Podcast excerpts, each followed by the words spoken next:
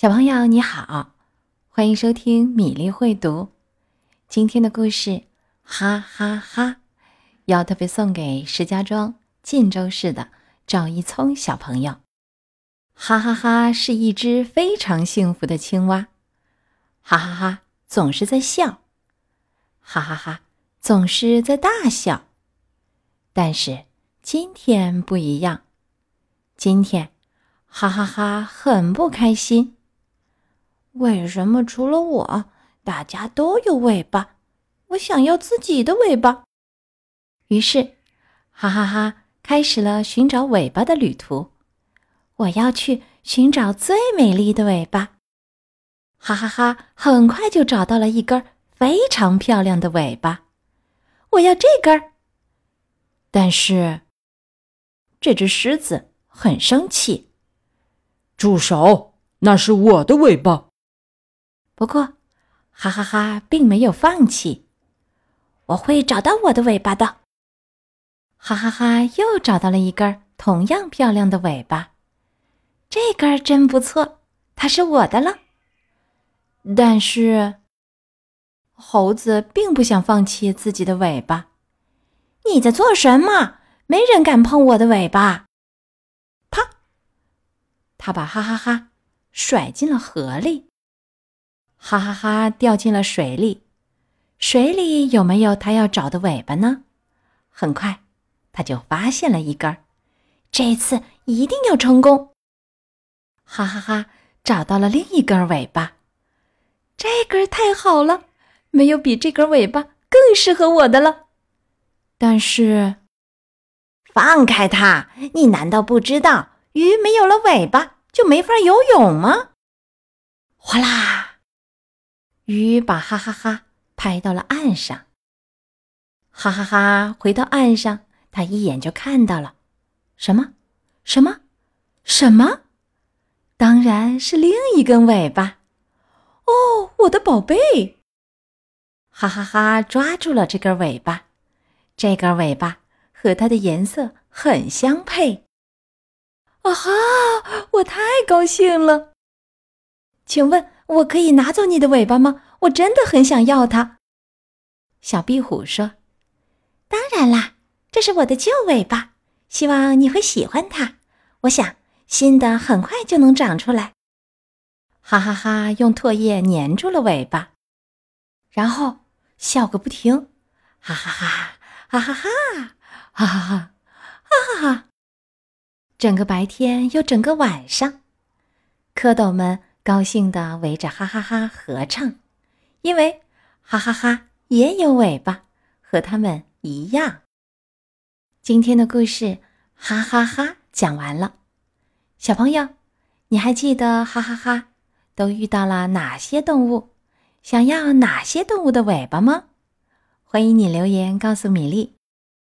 今天是二十四节气中的惊蛰，接下来。我们就来说说惊蛰的小秘密吧。惊蛰时间点是三月五日到六日。蛰是藏的意思，惊就是惊醒，惊蛰就是春雷的响声把藏起来冬眠的动物惊醒，是反映物候现象的节气。春雷是惊蛰节气中最有代表性的自然现象，古人在这一天。以各种形式祭拜雷公，祈求雷公保佑平安。根据惊蛰这一天的天气，还可以预测以后的天气，比如冷惊蛰暖春分，惊蛰刮北风，从头另过冬。惊蛰至雷声响，冬去春来，大地的温度和湿度都逐渐升高，我们也感到天气渐渐的暖和了。接近地面的暖湿空气上升，和冷空气交汇碰撞，就会形成雷电。雷电能起到消毒杀菌、净化空气的作用。古人经过观察发现，惊蛰有三候：一候桃始华，二候仓庚鸣，三候鹰化为鸠。一候桃始华，是指。惊蛰之日，桃之夭夭，灼灼其华，是闹春的开始了。惊蛰后五日，仓庚鸣。仓庚就是黄鹂，黄鹂最早感知春阳之气，鸣叫着寻找伙伴呢。再五日，鹰化为鸠。古人称鸠为布谷鸟，因为鹰和鸠的出现时间不一样呢，古人就以为在春天的时候鹰化为鸠，到了秋天鸠再化为鹰。古人为什么会这样想呀？惊蛰的时候，究竟会发生哪些事情呢？我们接下来就聊一聊。惊蛰的时候，山桃花开了，满山遍野像花海一样。山桃花开得很早，它是先开花后长叶，它的花梗很短，或者几乎是没有的，看上去就像贴着树干开的。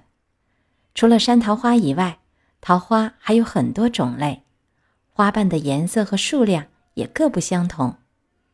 人们常说的桃红柳绿，就是明媚春日里最惹人喜爱的景观。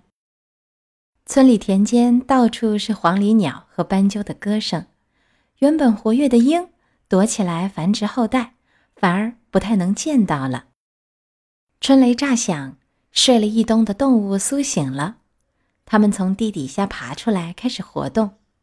古时候。人们以为冬眠的青蛙、蛇、蟾蜍、蚯蚓、熊和昆虫是被雷声惊醒才爬出洞穴，而实际情况是，到了惊蛰节气，气温回升很快，地下的温度开始升高，对温度敏感的冬眠动物们本能地感受到了气温的升高，体温也开始回升，新陈代谢逐渐正常，肚子就饿了，要起来。寻找食物了，这才是冬眠动物苏醒的真正原因。古语说：“酒尽杨花开，农活儿一起来。”惊蛰不爬地，好像蒸馍跑了气。春日农家闲不住，赶马牵牛耕作忙。早春土壤水分比较充足，土地尚未完全解冻。春播地经过漫长冬季的风化作用。地表结上了一层薄薄的硬皮，蒸发水分的土壤毛细管较多。早春爬地不仅可以切断毛细管，还能形成一层细碎的干土覆盖于地表，减少水分的蒸发。所以，哪怕春雷阵阵，村里人仍然忙着施肥、犁地、耙地、清理沟渠，保证春播的顺利进行。惊蛰时节，乍暖还寒，气候比较干燥，很容易使人口干舌燥，引起咳嗽。有些地方有惊蛰吃梨的习俗，吃梨可以止咳化痰、滋润肺部，缓解天气引起的不适。最后，我们读一首属于今天的诗歌，清代张维平的《新雷》：造物无言却有情，美于寒尽。觉春生，千红万紫安排住，只待新雷第一声。小朋友们，米粒读绘本已经改成米粒会读，除了绘本故事，还有很多有意思的内容和你分享。